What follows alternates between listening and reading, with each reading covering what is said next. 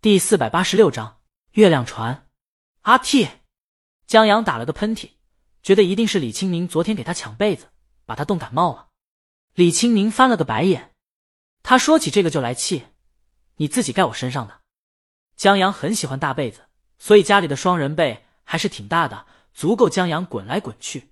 谁知道江阳昨晚上发什么痴，正睡着呢，翻了个身，把他身上的被子也盖李青宁身上。不等李青宁感动，江阳翻了个身，他就听见：“再见了，妈妈，今晚我就要远航，别为我担心，我有快乐和智慧的奖。当你醒来，千万别告诉别人，我正摇着月亮船在银河上远航。”李青宁觉得自己以前也没说谎，这次是真梦里听歌。李青宁就很好奇，江阳梦里梦见什么了？怎么这歌词听起来满满决绝的离别？难道是因为白天颁奖的时候？可惜，就唱了一遍，不然李青宁说什么也要把他踹下床，问他梦到了什么。后来吃早饭的时候，李青宁问他是不是正摇着月亮船呢？江阳一脸茫然，看来是真没记起梦到了什么。现在，李青宁在做普拉提，江阳在拆读者来信，音乐在房间里悠扬飘荡，黑胶唱片上放着李青宁的唱片。这唱片是鲤鱼出道十周年黑胶珍藏版里的一张，旁边做成保险箱一样的箱子里还有余下的唱片，这是一整套，既是为了纪念鲤鱼回归，也是为了纪念鲤鱼出道十周年的。这套珍藏版的黑胶礼盒原价五六千，现在已经炒到两万多了。所以，江阳时不时的看着家里那礼盒，家里有好几套呢，不只有黑胶，还有彩胶。江阳就想。要不要拎出去卖一箱？现在这价格都等于抢钱啊！白便宜一些黄牛了。别打歪主意啊！李青宁瞥他一眼，知道他在心里在想什么。江阳，咱家的钱都被他们抢走了。现在江阳算是知道为什么有的官方本身就是黄牛了，就因为有他这种人存在。他问李青宁：“老婆，你说在公寓住的时候，咱们去当黄牛，现在是不是已经发了？”呵呵，李青宁让他看信，江阳拿着手里的信看不懂日文的。李青宁在做腹肌训练，做的差不多了。闻言站起来，擦了擦身上的汗，坐到沙发上，接过江阳手里的信，我看看，这些信不是太多，而且出版社已经整理过了，也正常。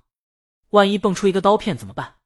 江阳最近收敛一点儿，但以前想给江阳寄刀片的人可不少。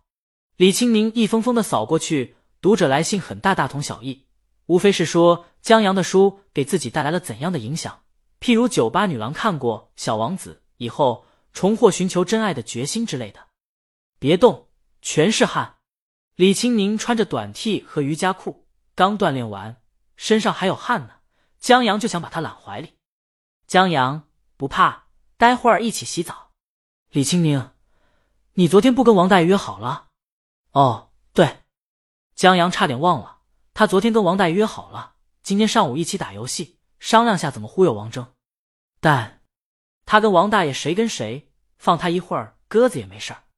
李青宁靠在他怀里，我一天在家练歌，你别跑远了，吃饭的时候叫你。好，江阳答应一声。咦，李青宁忽然发现一个有意思的信，这封读者的来信写的挺短的。但挺深刻的。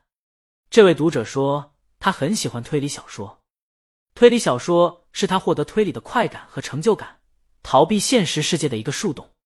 然而，现在岛国的推理小说侧重于心理变态，内容无不阴森恐怖。他的心本已荒凉，本想逃避，在书中看到的却是更多的荒凉。所以在误入江阳创造的波洛世界以后，他感到十分欢喜。他很感谢江阳创造了一个温暖的世界，无论波洛在东方中选择放过凶手，还是在罗杰疑案中为了姐姐让凶手选择体面死亡。您为我创造了一个虽有谋杀却闲适的世界，让我在温暖中度过了无数难熬的夜晚，也让我对生活多了一些勇气和力量。因为每当在工作、生活遇到困难时，我就会想啊，还有一本悠闲的世界等我阅读，我就会充满希望和干劲。非常感谢您给我生活带来一抹阳光。感情十分真挚，李青宁一想到江阳的书为这个陌生人带去这样的温暖和希望，让对方这么感谢，就不由得绝对很自豪。他亲了江阳一口，他还决定给这封信写回信。